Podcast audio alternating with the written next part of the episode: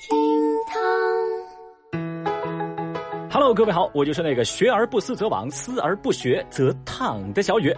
哎，最近我这个美食 APP 啊，天天跟我推荐菜谱，一会儿又是什么豆腐这样做比肉还好吃，一会儿又是腐竹这样做比肉还好吃啊，要么就是什么白菜这样做比肉还好吃，还有呢就是什么呃不爱吃菜的孩子家长这样做比肉还好吃哦。嘿，这就让我很好奇啊。看完这些菜谱以后，我只得出了一个结论：嗯，肉是真的好吃。微博三百零四万人关注，衡水中学校长之子西藏高考。上过学的、没上过学的朋友们，对衡水中学都不陌生吧？没错，就是那个只要学不死就往死里学的内卷神校。但最近呢，衡水中学爆出丑闻。说来也挺讽刺啊！这所学校常年被誉为高考福地，在这个学校里都是尖子生，但是有人却舍近求远，高考取到西藏。这个人呢，还是校长之子。最近有人举报称，衡水中学校长西会所之子西某某涉嫌高考移民，在衡中读了三年的高中，却跑到西藏去参加高考，总成绩六百零五分，计划报考清华。那名词解释，什么叫高考移民？通俗的来讲，就是从竞争激烈、分数线特别高的地区，通过转学或者迁移户口等办法，到高考分数线低、录取率高的地区。打个比方，就是手拿《倚天屠龙》，身怀《易筋经》降龙十八掌，但却跑到丐帮参加入门弟子考试。随后，西藏教育考试院回应称，这个西某某户籍在藏，但其父援藏未满三年，并不符合报考的相关政策，现在已经取消了其报考资格。哦，看到这个消息呢，微博网友们都绷不住了呀！相关微博下的高赞热评就说了：“内卷之王的校长却让儿子用歪门邪道逃避内卷，好讽刺嘞！”有人也评论说了呀。让全省的孩子先卷起来，然后把自家的孩子呃挪到西藏去，怎么会有如此厚颜无耻之人呢？哼，那可不嘛！一边指挥大家挤在高考的大道上，背地里却带着儿子偷偷去抄小路。喂，校长这是拿自己当案例，告诉我们老老实实考试是比不上走捷径的吗？哦，虽然相关词条迅速在热搜榜上消失，但是关于教育公平的呼吁仍然是响彻网络。读中国最好的高中，却到中国最远的地方考试。论卷王如何逃避内卷，这种精致利己主义者演绎的黑色幽默，让小雨我是笑着笑着我就哭了起来。造孽！我只能说啊，春眠不觉晓，幸好自己毕业早。夜来风雨声，内卷焦虑增烦恼。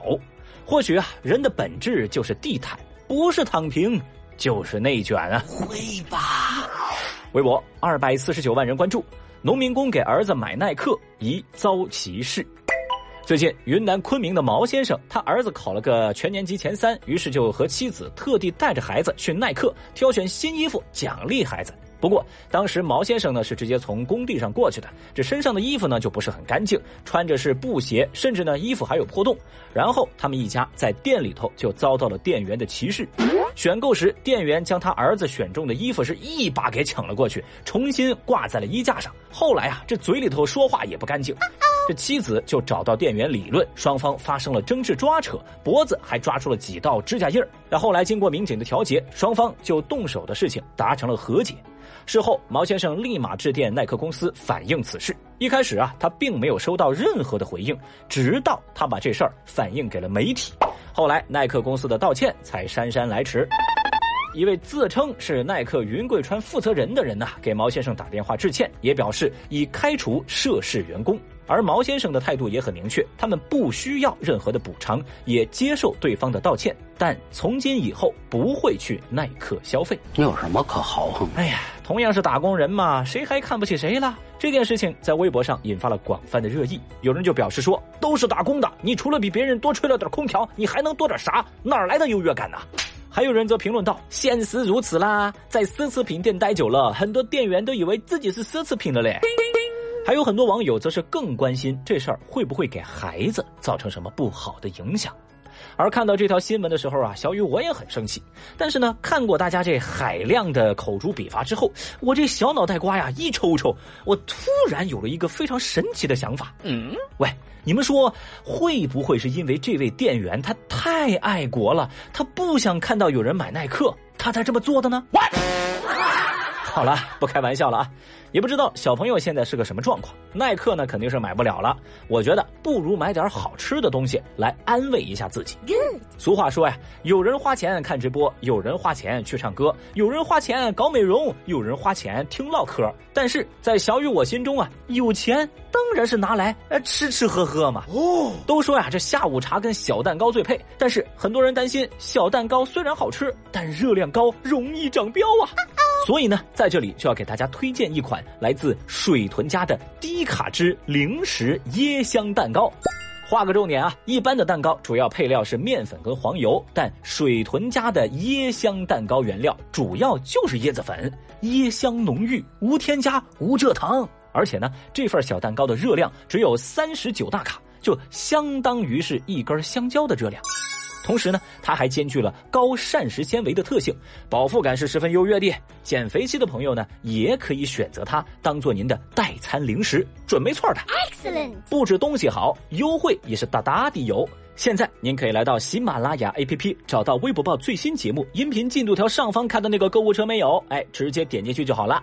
目前呢有椰香原味和黑巧两种口味供您选择，一定记得在商品详情页领取五元的优惠券，券后是二十五块钱一盒，第二件是半价，也就是四十块两盒。Amazing！这天下难道真有吃甜食不胖之事？哎，你来试试就知道喽。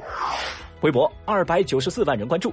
女子穿和服做核酸检测遭劝阻，说最近啊，厦门一女子穿着和服做核酸检测，遭到志愿者的劝阻，被要求回去换了衣服再来做检测吧。那对此呢，网友们则是评价不一，因为这个和服上有工牌啊，估计是哪儿的员工，所以有的网友就觉得心中爱国就行，这个穿和服做核酸检测也不至于那么严重。但是更多的人却认为，打中国疫苗那就要穿中国的衣服呀，穿和服是怎么回事啊？是不爱国吗？哇！那小雨，我发现啊，有一点比较离谱，就是在现场那个对话氛围呢都还算和气，但是隔着屏幕啊，很多网友却不答应了，污言秽语、人身攻击，甚至啊就直接给小姑娘扣上了不爱国的帽子。但是在不久之后，小女孩就职的酒店就发了一个声明，说女子为酒店的日料餐厅员工，员工是为图方便，所以违反酒店的规定，把工作服给穿出去了。酒店呢将对此进行处理。没错啊，把工作服带到核酸检测的地方，确实存在防疫风险，但是咱也用不着扣帽子吧，是吧？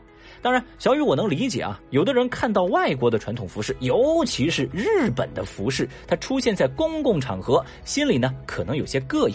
但是我觉得，人家小姑娘也是混口饭吃，咱也没必要上纲上线，您说是吧？而且在小雨我的眼中，这个女孩就是一个违反了酒店规定的员工，该怎么处理怎么处置，自然可以依照酒店的规章。但是网上那些喷薄而出的情绪就没有必要。丢给一个小小的打工人，让他去承担了吧？您说对吗？